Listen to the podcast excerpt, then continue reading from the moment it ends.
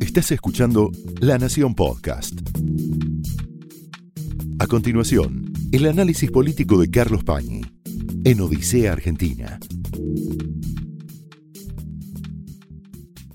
Bienvenidos a Odisea. En el año 1993, un jurista muy prestigioso, brillante, filósofo del derecho, que murió muy joven en Bolivia, pero que a pesar de eso influyó muchísimo en toda una generación de estudiosos del derecho, Carlos Nino, escribió un libro cuyo título fue Un país al margen de la ley. En el 93, probablemente inspirado por lo que era en aquel año una gran discusión que tuvo como desenlace una reforma constitucional que tenía que ver con la calidad institucional en la Argentina bajo el menemismo, Nino ya hablaba de un país que tenía enormes dificultades para manejarse con lo que es la esencia de la democracia. Lo que se inventó hace tres siglos en Occidente, en Europa, en Estados Unidos, como régimen de convivencia, supone que cada uno puede pensar lo que quiere, puede adherir al contenido que quiere, porque en algunas cuestiones formales, frías, formales, reglas, nos hemos puesto de acuerdo. Es decir, la esencia de la vida en común en un Estado democrático, en un Estado de derecho, donde se respeta el pluralismo, el pensamiento ajeno, etcétera, es la posibilidad de consensuar no ideas, no contenidos, no creencias, sino reglas. Y hoy en la Argentina, desde hace tiempo, Nino escribió el libro en el 93, el año que viene se van a cumplir 30 años de esa edición, pero hoy, específicamente hoy, hay una enorme discusión, un conflicto entre poderes alrededor de la interpretación de reglas. Eso es lo que está pasando en la relación entre el kirchnerismo y la Corte. ¿Cuál es la disputa? La disputa es muy concreta. En un país con niveles altísimos de corrupción desde hace muchísimo tiempo, en un país donde ha avanzado inquietantemente el tráfico de drogas, sobre todo el que daña a los más pobres, en un país donde hay una cantidad de huecos en el sistema judicial por falta de personal designado. Voy a poner dos ejemplos. La Cámara Federal en lo Penal Económico, que es la que decide sobre cuestiones de narcotráfico, entre otras cosas, de seis jueces hay solo tres designados. Es decir, funciona por la mitad. Y en Santa Fe, que es noticia todo el tiempo, con motivo justamente del tráfico de drogas, la violencia ligada al tráfico de drogas, etcétera, hay vacancias impresionantes tanto en los tribunales federales de primera instancia, en la Cámara, en los tribunales orales, etcétera, que no se pueden cubrir.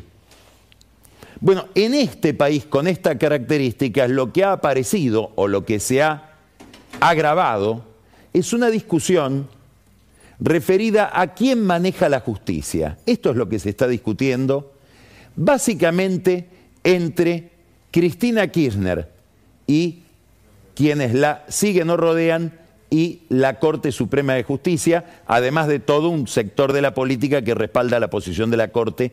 ¿Alrededor de qué? De quién conduce y cómo se organiza el Consejo de la Magistratura.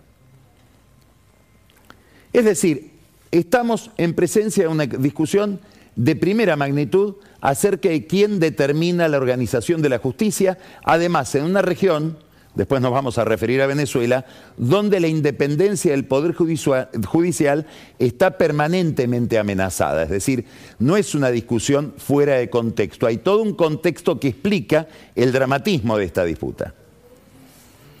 ¿Esto por qué lo quiero aclarar? Para no entreverarnos en cuestiones de detalles técnicos, que son muy importantes si uno las pone en la perspectiva de la disputa política de valores, de concepción de la vida en común que hay detrás de esas disputas de detalle o disputas técnicas.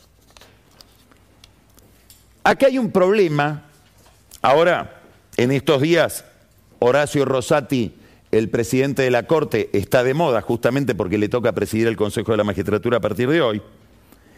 Pero hace dos años, en este mismo programa, Rosati señaló algo muy importante para entender todo lo que está pasando alrededor del Consejo de la Magistratura. Y es lo siguiente. La constituyente que sesionó en el año 1994 en Santa Fe, de la que Rosati y también Juan Carlos Maqueda, otro juez de la Corte, formaron parte, dejó la constitución a medio hacer. El juez Zaffaroni, que también fue constituyente, señala muchas veces, el ex juez Zaffaroni, que el Congreso recibió una delegación de la constituyente para que termine la constitución. La constitución se terminó en el Congreso. Entre esas cosas que quedaron a medio hacer, una fue el diseño del Consejo de la Magistratura. Rosati dice, hubiera sido ideal que nos hubiéramos puesto de acuerdo en la constituyente para definir en la constitución cómo debe estar constituido ese organismo, pero no pudimos. ¿Qué es el Consejo de la Magistratura? Es una institución nueva que se introduce en la Constitución del 94. Hasta ese momento, para designar a un juez, bastaba que el presidente lo propusiera y el Senado lo aprobara. Se creó una institución nueva que es el Consejo de la Magistratura para, entre otras cosas, asesorar al presidente en la designación de los jueces, proponerle ternas, ejercer la disciplina sobre el Poder Judicial, ejercer la facultad administrativa sobre la justicia y sancionar a los jueces. Este organismo fue motivo de reformas desde que se creó. Hubo una primera ley, una segunda ley promovida por Cristina Kirchner e impulsada por Cristina Kirchner que se aprobó. Ella misma intentó reformarlo de nuevo con aquel proceso, aquella impulso dado a lo que llamó ella democratización de la justicia, que fue justamente un proceso abortado por la Corte que declaró inconstitucional esa legislación. No es casual que haya todo el tiempo una fractura alrededor del Consejo de la Magistratura porque de lo que se trata es de la disputa de poder que hay para controlar a los jueces. El Colegio de Abogados de la Ciudad de Buenos Aires realizó una impugnación a la ley que había impulsado en el año 2006 Cristina Kirchner, sobre todo ella como presidenta de la Comisión de Asuntos Constitucionales del Senado en aquel momento. Estamos hablando de la presidencia de Néstor Kirchner. Y el Colegio de Abogados le reclama a la Corte que mire el tema, que mire esa ley, porque esa composición está distorsionada en favor de la política, en favor de los políticos. Y no respeta el equilibrio que en términos abstractos, porque como dice Rosati, no se pusieron de acuerdo en la organización concreta del Consejo, el equilibrio que plantea la Corte cuando regula el Consejo de la Magistratura, cuando lo inventa, cuando lo crea. La Corte declara inconstitucional la ley, insisto, impulsada por Cristina, que es la 26.080, y para no dejar un vacío que impediría regular a la justicia hasta en el pago de los sueldos, determina que adquiera vigencia la ley en cuya sustitución de varios artículos de esta ley venía la ley impulsada por Cristina. Es decir, declara la inconstitucionalidad de la ley ideada por la entonces senadora y quedan repuestos artículos de la ley anterior, que es la ley 24937. Esa ley 24937 tiene un concepto principal, y es que el Consejo de la Magistratura debe orbitar en el Poder Judicial. Hay toda una discusión constitucional alrededor de esto. Hubo constituyentes que sostienen claramente que es un órgano en realidad del Poder Judicial, una especie de parlamento del Congreso del Poder Judicial. ¿Y esto en qué se refleja? En que esa ley que la de Cristina viene a modificar, esa ley establece que el presidente del Consejo de la Magistratura va a ser al mismo tiempo el presidente de la Corte. Esto, por supuesto, le da un enorme poder al presidente de la Corte y a la Corte.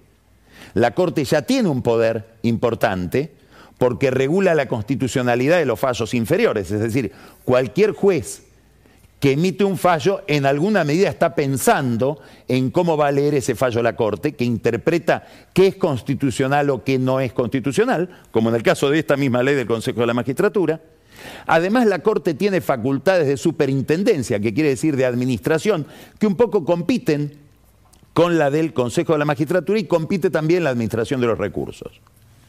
Ahora, no es que se le da todo el poder al presidente de la Corte, pero el presidente de la Corte puede coordinar dos poderes preexistentes muy importantes frente a la justicia. Esto, por supuesto, reduce el poder de la política que es un poder que se ha expandido en el Consejo de la Magistratura. Esto hay que verlo bien, porque muy probablemente no estaba en la cabeza de quien fue el principal promotor de esta institución, que fue Raúl Alfonsín. El Consejo de la Magistratura supone que va a haber políticos, uno delegado por el Poder Ejecutivo, representantes del Congreso, abogados, académicos, jueces. Lo que vemos con el paso del tiempo y el funcionamiento de la institución es que finalmente las elecciones de abogados y las elecciones de académicos y en alguna medida las elecciones de jueces también, pero sobre todo las de abogados y académicos, no se pueden realizar las campañas, las postulaciones, etcétera, sin el sostén de partidos políticos de atrás. Quiere decir que la política, que está expresamente representada por el representante del Poder Ejecutivo y los representantes del Congreso, está un poco solapadamente representada también en los representantes de los abogados y, y de los académicos. Y esto implica entonces un enorme poder de los partidos y dentro de los partidos de los especialistas en esos temas, los que más se interesan, que no siempre son gente transparente, tienen una participación especial, una gravitación especial en qué? En la designación de jueces, en la sanción de jueces, en la organización del Poder Judicial en general. Ahora, esta reposición de la ley anterior le devuelve poder a la justicia por sobre este poder de la política. Esto afecta especialmente a Cristina, al kirchnerismo en general y a ella en particular. ¿Por qué? Primero por algo que ya dijimos. alguien que tiene una autoestima que no hay que subrayar ni aclarar, que le, de, que le subrayo el le, que le declaren inconstitucional una ley y subrayo de ella, bueno, la ofende especialmente. En segundo lugar, y acá hay algo muy importante, muy importante, que está en disputa desde hace muchos años en la Argentina y reaparece con toda la fuerza en esta discusión, lo que se pone en tela de juicio es una concepción ideológica. ¿Por qué? Porque Cristina Kirchner y toda una corriente de pensamiento y toda una corriente política junto con ella entienden que en la vida pública de un país, y en el fondo esto está en la raíz del populismo, no hay nada inapelable salvo el voto. Aquel que es votado, que ejerce una representación popular, no puede tener a nadie que lo juzgue. La justicia, igual que otras instituciones, los mercados, la prensa, se deben inclinar frente al que tiene el poder político porque tiene la representación popular. En el fondo es, esto se reduce después a que termina siendo el máximo poder de la voluntad del que manda. Detrás de esto está toda una tradición caudillista en América Latina y en la Argentina. Entonces, a Cristina Kirchner, ¿qué la agravia? que haya un poder superior en la organización de la justicia que proviene de alguien que no fue votado directamente por el pueblo, como podría ser el presidente de la Corte. Esto, si usted recuerda bien, se lo dijo ella a los jueces del Tribunal Oral que la juzgaron en una de las tantas audiencias de las que participó. Desde la presidencia del Senado, no desde su casa, como un ciudadano común y corriente, ella se presentó como encausada desde un lugar de poder y les dijo a ustedes quiénes lo votaron para poner en tela de juicio mi conducta, que ha sido juzgada por el electorado y que será juzgada por la historia, que son los dos únicos tribunales a los que este tipo de concepción respeta. Entonces acá lo que hay es una discusión que va más allá de lo anecdótico, que va más allá, muchas veces se trivializa esto con búsquedas de impunidad, también puede haber búsqueda de impunidad, pero hay algo mucho más pesado, de mayor alcance, hay todo un diseño de la vida del país. En este punto es donde se tocan Cristina Kirchner con otros pensamientos u otras orientaciones políticas similares que pueden estar corregidas y aumentadas hasta llegar a Venezuela o a Nicaragua. O a Rusia. Además, hay otro problema, y este sí es un problema que le afecta a ella como persona, como ciudadana. Ella está imputada en muchísimos casos, considera que hay transgresiones formales en los juicios que se le siguen y ha recurrido a la Corte, seguramente por consejo de sus abogados, una y otra vez. Debe haber por lo menos una docena de planteos procesales de Cristina Kirchner frente a la Corte. Y la Corte, en el caso de ella, todavía no se pronunció en muchos temas, pero en otros casos similares, ha dicho nosotros no estamos para corregir procedimientos de causas que están en curso. Cuando llegue el tema acá con una sentencia definitiva, veremos si se respetaron o no las garantías constitucionales. Mientras tanto, que siga el proceso. Esto ha sucedido muchas veces, concretamente en, una, en un recurso a la Corte de Julio Debido hace un par de años, y ha sucedido en diciembre. En diciembre la Corte rechazó un planteo muy parecido a los planteos que hace Cristina Kirchner de carácter procesal de los abogados del ex gobernador Sergio Uribarri, que ha sido condenado por corrupción, y a esto nos vamos a referir hoy en una entrevista que le va a hacer Pancho Olivera a la fiscal del caso que está siendo ahora perseguida en Entre Ríos. Y la Corte le dijo a Uribarri, no, no venga con cuestiones procesales acá, venga cuando lo hayan juzgado definitivamente. ¿Cuándo lo hizo? Un día de diciembre que fue el mismo día, si mal no recuerdo, el 16 de diciembre, en que la Corte se pronunció por la inconstitucionalidad de la ley que regula el Consejo de la Magistratura y que ahora está en discusión. Entonces, hay un problema entre la Corte y Cristina Kirchner que tiene que ver con Cristina como imputada.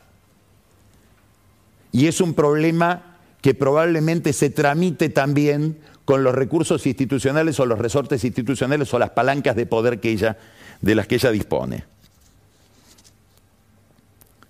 A partir de esta discusión se abrió un procedimiento. La Corte dice, bueno, esta ley es constitucional, provisoriamente que rija la ley anterior, hay que cubrir las vacantes, porque la ley anterior establece que los consejeros deben ser 20 y hoy son 13, que los distintos estamentos representados en el Consejo de la Magistratura nombren a los miembros que faltan hasta noviembre en que hay que elegir a todos de nuevo.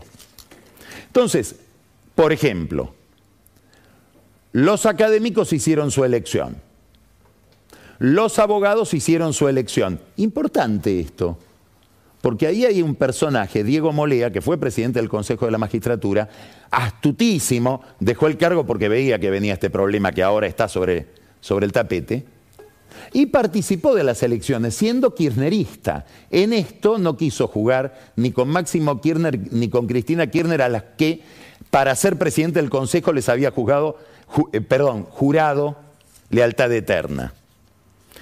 También el Congreso tiene que nombrar a sus representantes, a los que faltan, que deben ser un miembro del bloque minoritario, de la primera minoría, en el Senado y en la Cámara de Diputados. Y acá es donde viene el problema, porque a diferencia de los abogados, a diferencia de los jueces, a diferencia de los académicos, las autoridades del Congreso a la cabeza de las cuales está Cristina Kirchner, no aceptaron el fallo de la Corte. ¿Por qué no lo aceptaron? Porque sostienen este argumento. Si usted declara inconstitucional una ley, no puede sustituir esa ley que declaró inconstitucional por una ley anterior derogada. Este argumento de Cristina Kirchner, de los kirchneristas del Congreso, que dicen, usted al reponer una ley derogada está invadiendo facultades del Poder Legislativo, lo adopta también el juez Lorenzetti en un fallo propio que hace al declarar la inconstitucionalidad de la ley. Dice, hay que declarar, pero no podemos reponer una ley derogada. Primer problema, y acá empiezan las discusiones técnicas. Vamos a ir a un constitucionalista, profesor, Manuel García Mancilla. Leyó la ley que se declara inconstitucional y en ningún momento esa ley deroga la ley anterior. Es decir, para una cantidad de juristas, el más expresivo es García Mancilla, la ley anterior no fue derogada, solo se sustituyeron algunos artículos. ¿Por qué prestan atención a este detalle? Porque cuando el Congreso ha querido derogar leyes, usa la palabra derogada. Habría ahí un error de Lorenzetti, que entiende sustitución por derogación. Ahora, hay otro jurista, que es justamente el presidente del Colegio de Abogados que se presentó ante la Corte para pedir la declaración de inconstitucionalidad, que es Alberto Garay, que dice, qué curioso, porque hubo otra ley que regulaba la justicia, una ley que regulaba subrogaciones. Cuando un juez, ¿qué juez reemplaza a otro juez ausente? Y esa ley también fue declarada inconstitucional. Y la Corte repuso una ley anterior que, a diferencia de este caso del Consejo de la Magistratura que se está discutiendo, sí había sido derogada. Y aún así la Corte la repuso. O sea, hay casos, en este caso se llama el caso Uriarte, en el que la Corte repone leyes derogadas para que no haya un vacío legal. Pero ¿qué es lo más interesante que destaca Garay? Que en ese caso, donde la Corte repuso una ley derogada, Lorenzetti lo firmó favorablemente. Entonces habría como un criterio selectivo por parte de Lorenzetti, que a algunos lo lleva a pensar que no le gusta que se reponga la ley anterior, en este caso del Consejo de la Magistratura, porque el que va como presidente de la Corte es su máximo enemigo, Horacio Rosati. Entonces, como estamos viendo, y como dijo un viejo cardenal en Roma una vez, el derecho es un acordeón. Lo vamos adaptando según cómo nos vaya en cada caso y qué intereses políticos haya detrás. Cristina Kirchner podría haber hecho lo siguiente, llamar a la oposición, llamar a Sergio Massa y que Massa también llame a la oposición y dirigirse a la Corte diciendo, no nos obliguen a poner ahora a nuestros representantes, dennos 90 días más, la Corte había dado un plazo que vencía el viernes pasado, dennos 90 días más para que podamos sacar una nueva ley. Y esa nueva ley ya nos liberaría de todo este problema porque habría una ley nueva que supuestamente no sería inconstitucional hasta que la Corte eventualmente, si llegara el caso, la declare hubiera puesto en un problema a la Corte. Para la Corte, un pedido del Congreso de decir, permítanos 90 días más para poder llegar a una ley, hubiera sido un pedido al que no se le puede negar atención. Y ni que hablar para la oposición. La oposición tampoco podría haber puesto el grito en el cielo, pero no. No fueron por ese camino. Fueron por un camino deliberadamente conflictivo. Esto es importante verlo políticamente. Cristina, si alguien sabe de derecho constitucional en la Argentina, entre las muchas personas que saben, una es Cristina Kirchner, que se dedica a esto desde hace 40 años. Y como dijimos, fue presidenta de la comisión de esta especialidad en el Senado. No se le escapa para nada que ella eligió un camino que es buscar el conflicto con la Corte. Acá hay una decisión política de ir al conflicto con la Corte. No es la consecuencia no querida, es el objetivo no accidental. ¿Y qué hizo? Le pidió a un diputado, le pidieron a un diputado de Paraná, el diputado Casareto, que se presente ante un juez de Paraná, el juez Daniel Alonso, y que le pida al juez Daniel Alonso que le ordene al Congreso no presentar a los representantes que debería designar en el Consejo de la Magistratura según la obligación que impone el fallo de la Corte. Varios defectos en esta presentación. Primero, un diputado que representaría a toda la Cámara. ¿Por qué? Si la oposición no está de acuerdo con eso, por ejemplo. Segundo, un juez de primera instancia que se convierte en una especie de tribunal de alzada de la Corte. Y un dato curioso, y ese dato es que este juez depende del bloque mayoritario del Senado, para decirlo clarito, de Cristina Kirchner para que lo nombren camarista en Rosario dentro, se supone, pocos días si es que le cumplen.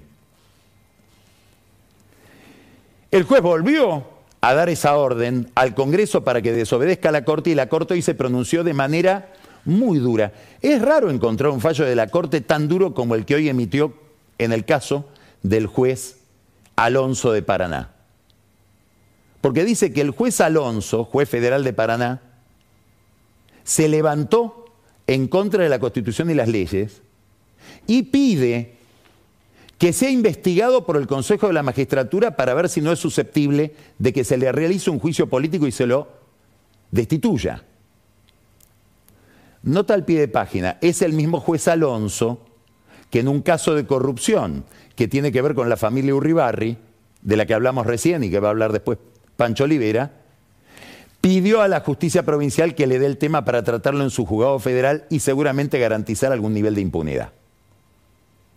Este juez va a ser nombrado seguramente camarista por el Senado, salvo que Alberto Fernández retire el pliego. La Corte pone en un problema ahora a Alberto Fernández va a mantener el pliego que envió de un juez al que la Corte dice se levantó en contra de la Constitución y las leyes, va a ser elevado a camarista.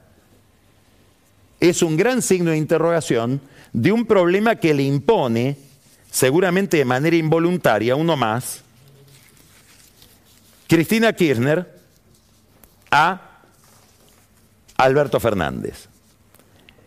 Como vemos, esta estrategia, este curso de acción que se siguió, va deliberadamente a buscar un conflicto. Como buscó un conflicto el ministro de Justicia Soria cuando pidió una reunión con los miembros de la Corte y fue con un listado de insultos, les dijo, los voy a insultar, se levantó y se fue. Daría la impresión de que se, se, está armando el discurso político para justificar o explicar lo que podrían ser condenas al final en casos que a Cristina la preocupan desde el punto de vista de su situación penal. ¿Qué va a hacer Alberto Fernández? Signo de interrogación. ¿Qué va a hacer Sergio Massa? Que estuvo tan cómodo toda la semana con un viaje oficial, por supuesto, que supongo habremos pagado entre todos, en República Dominicana, en una visita que tiene que ver con intensificar las relaciones en República Dominicana. ¿Qué va a hacer Massa? Porque ya tiene el nombre de la persona que tendría que designar. Que es una diputada radical, es la diputada Roxana Reyes, nada menos que de la provincia de Santa Cruz. No es casual que a Cristina, que está especialmente irritada con esta situación, le pongan a alguien que se opone al kirchnerismo en su casa matriz. Y a su vez está en el Senado Luis Juez, senador por Córdoba, que también fue designado por la oposición. ¿Podrían, pregunta, Reyes, la diputada, juez, el senador, ir a la corte y decirle, nosotros tenemos derecho a integrar el Consejo de la Magistratura, ejecute la sentencia y pónganos usted? Se abriría todo otro conflicto. No sé si alguien lo está estudiando ese escenario en este momento. Mejor no dar ideas. ¿Qué estamos viendo? Estamos viendo algo muy interesante y es una especie de dictadura de una minoría. Normalmente, eh, Tocqueville escribió en el siglo XIX un tratado monumental, un ensayo sobre la democracia, la democracia en América, donde una de las preocupaciones que alimentaba Tocqueville es cuidado con las dictaduras de una mayoría. No, acá habría una dictadura de una minoría. Es decir, una minoría importante, muy homogénea, muy combativa, muy militante, la que lidera Cristina Kirchner, que tiene capacidad de bloqueo para que no suceda nada de lo que a ella no le interesa que suceda. Por ejemplo, no nombrar a los representantes del Consejo de la Magistratura. Por ejemplo, no designar al procurador que designó Fernández. Alberto Fernández propuso a Daniel Rafecas ni bien llegó al poder. El Senado no se lo aprobó, esperando que haya una nueva ley para el procurador. Es el que dirige a los fiscales que deben investigar la corrupción. Hace 12 años que no está designado en la Argentina el defensor del pueblo porque en el Congreso no se ponen de acuerdo. Es el que debería intervenir en la discusión de las tarifas, por ejemplo, inclusive si no se quiere judicializar ese proceso. Toda la conducción del Banco Central y la conducción de la AFI, de los servicios de inteligencia, todavía no tuvieron acuerdo del Senado, a pesar de que fueron designados, o tal vez porque fueron designados, habría que pensar ahora, por Alberto Fernández. ¿Quiere otro detalle? Cada vez que se produce un, una vacante en la Corte, el Poder Ejecutivo está obligado en 60 días en mandar al Senado, en iniciar el proceso de designación de un nuevo juez. No lo han hecho con la renuncia de Hayton de Nolasco. Eso es un decreto. ¿Quién lo firmó? Néstor Kirchner, Alberto Fernández y Gustavo Vélez. Aún ellos no cumplen los decretos sagrados de Néstor y que ellos mismos firmaron. Esta lógica de bloqueo se traslada al Poder Ejecutivo. Y ahora estamos ante una escena que es una incógnita. Guzmán hace reuniones raras porque algunos van, otros no van, muy, muy anárquico todo en Chapamalal, el ministro de Economía, y decide que va a haber un aumento de tarifas que es el que pactó con el fondo. Logra el consenso de todos, menos del subsecretario de Energía Eléctrica, Federico Basualdo, que se ha, opuesto antes, con éxito, al aumento de tarifas, y no sabemos qué sucede con Soledad Manín, que es alguien del equipo de Basualdo, que es la que tiene que implementar también las audiencias públicas en el ENRE. Guzmán dijo algo que Alberto Fernández respalda. Vamos a gobernar con los que se subordinen a nuestro plan económico. Pero eso no quiere decir que el que no se subordina se va. No, el que no se subordina queda insubordinado. Hasta ahora es así. Es un contraste extraordinario entre el concepto del poder y la autoridad que tiene Cristina Kirchner, que con un piolín y dos palitos es capaz de bloquear toda una república, con el concepto de la autoridad o de la falta de autoridad que tiene el presidente. En un escenario de alta inflación. Es casi todo a propósito para que haya más inflación. Lo mismo pasa con la política exterior. Hoy el presidente dijo algo que ya levantó una polvareda internacional. Dijo, tenemos que designar un embajador en Venezuela. Está prácticamente designado Oscar Laborde. Lo mencionó largamente Alfredo Leuco en el diario Leuco recién hay como una confusión, Alberto Fernández, que supone que si estoy amigo del país le designo embajador. España tuvo siempre embajador en Venezuela y en muchos casos, como en el caso de Jesús Silva, por ejemplo, embajador español, fueron importantísimos en la lucha por los derechos humanos en Venezuela, tanto que tuvo recluido en la embajada a Leopoldo López. Igual que el embajador de Chile, Ruiz Piracés, ha tenido en su casa disidentes también. El Chile de Piñera o el Chile de Boric, que dice que los derechos humanos deben ser respetados de modo universal. Alberto Fernández dice, como ahora han cambiado las cosas en Venezuela, debemos designar embajador. Y se lo propuso un poco desconcertantemente al presidente Lazo de Ecuador, que le dijo, lo tengo que considerar. ¿Qué cosas cambiaron en Venezuela? ¿Quién le dijo a Fernández que cambiaron cosas en Venezuela? Hay 240 presos políticos. Esto se lo recordó hoy a través de varios mensajes de redes sociales la encargada, la responsable de Human Rights Watch en América Latina. Le recordó Tamara Tarasiuk al presidente, hablándole al presidente, hay 240 presos políticos, algunos de los cuales son militantes de derechos humanos que están con problemas de salud y siguen en las cárceles del chavismo. Hay una causa abierta en la Corte Penal Internacional por violación a los derechos humanos. Ha habido un relevamiento de casos de violaciones de derechos humanos por un comité independiente de Naciones Unidas. ¿Qué es lo que cambió en Venezuela, Alberto Fernández?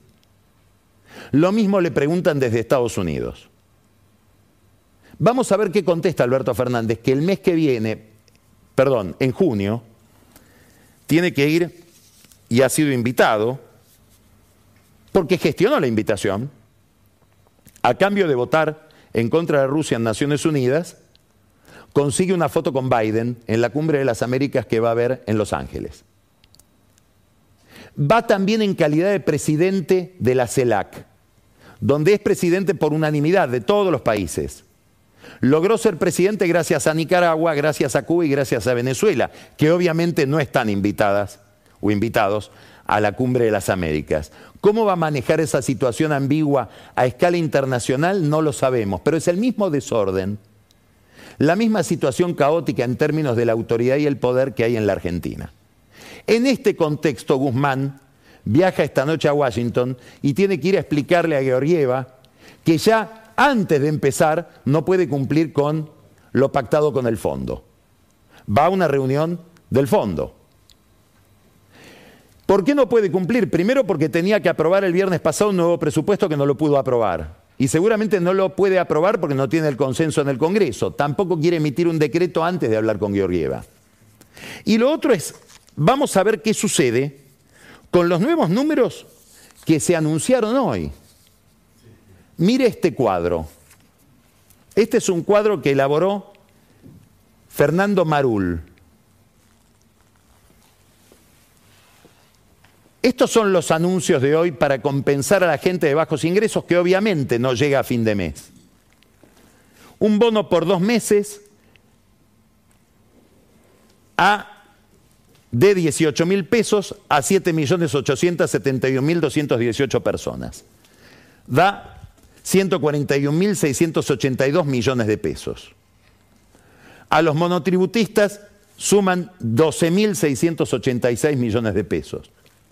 Para los trabajadores y trabajadoras de casas particulares, 1.654 millones de pesos. Estos son los montos de cada aporte, 18.000, esta es la cantidad de gente. Y después tenemos los jubilados con dos jubilaciones mínimas, son 12 mil pesos a 5 millones 145 mil 989 personas. Da 61 mil millones de pesos. Quiere decir que de lo acordado con el fondo, se le da a 13 millones 813 mil 908 personas un monto en total de 217 mil 774 millones de pesos. Son 1.980 millones de dólares, es 0.34% del PBI. Esto va a tener que convencer al Fondo Monetario, Guzmán, de qué pasa. En este contexto es importante la relación de Alberto Fernández con Estados Unidos y en este contexto van a leer en Estados Unidos las declaraciones sobre Venezuela. Desconcierto afuera, desconcierto adentro. Los gobernadores peronistas, no los gobernadores de la oposición, ya no saben con quién hablar. Hoy terminaron hablando con Massa en el Congreso, los del Norte Grande. Y la semana que viene o dentro de 15 días va a haber una reunión de los gobernadores del norte con los gobernadores del centro. Media Argentina, ¿para qué? Pidiéndole soluciones a Alberto Fernández o a aquel que los escuche. No hablan con Cristina Kirchner, que habla con muy poca gente, tampoco habla con Alberto Fernández, que no quiere recibir presiones dispersión del poder en el gobierno, también en la oposición. Mañana va a haber una reunión importante del radicalismo de la provincia de Buenos Aires, inquieto porque no entiende tampoco cuál es el rumbo que le impone Gerardo Morales a su partido. Morales, en su eterna relación e idilio con Massa, tal vez buscando otro tipo de configuración para la oposición. Esta es la Argentina, bajo el imperio de una minoría un país fuera de la ley. Esto fue el análisis político de Carlos Pañi en Odisea Argentina, un podcast exclusivo de La Nación. Escucha todos los programas de La Nación Podcast en www.lanacion.com.ar. Suscríbete para no perderte ningún episodio. Estamos en Spotify, Apple Podcast, Google Podcast y en tu reproductor de podcast favorito. Seguí escuchando La Nación Podcast.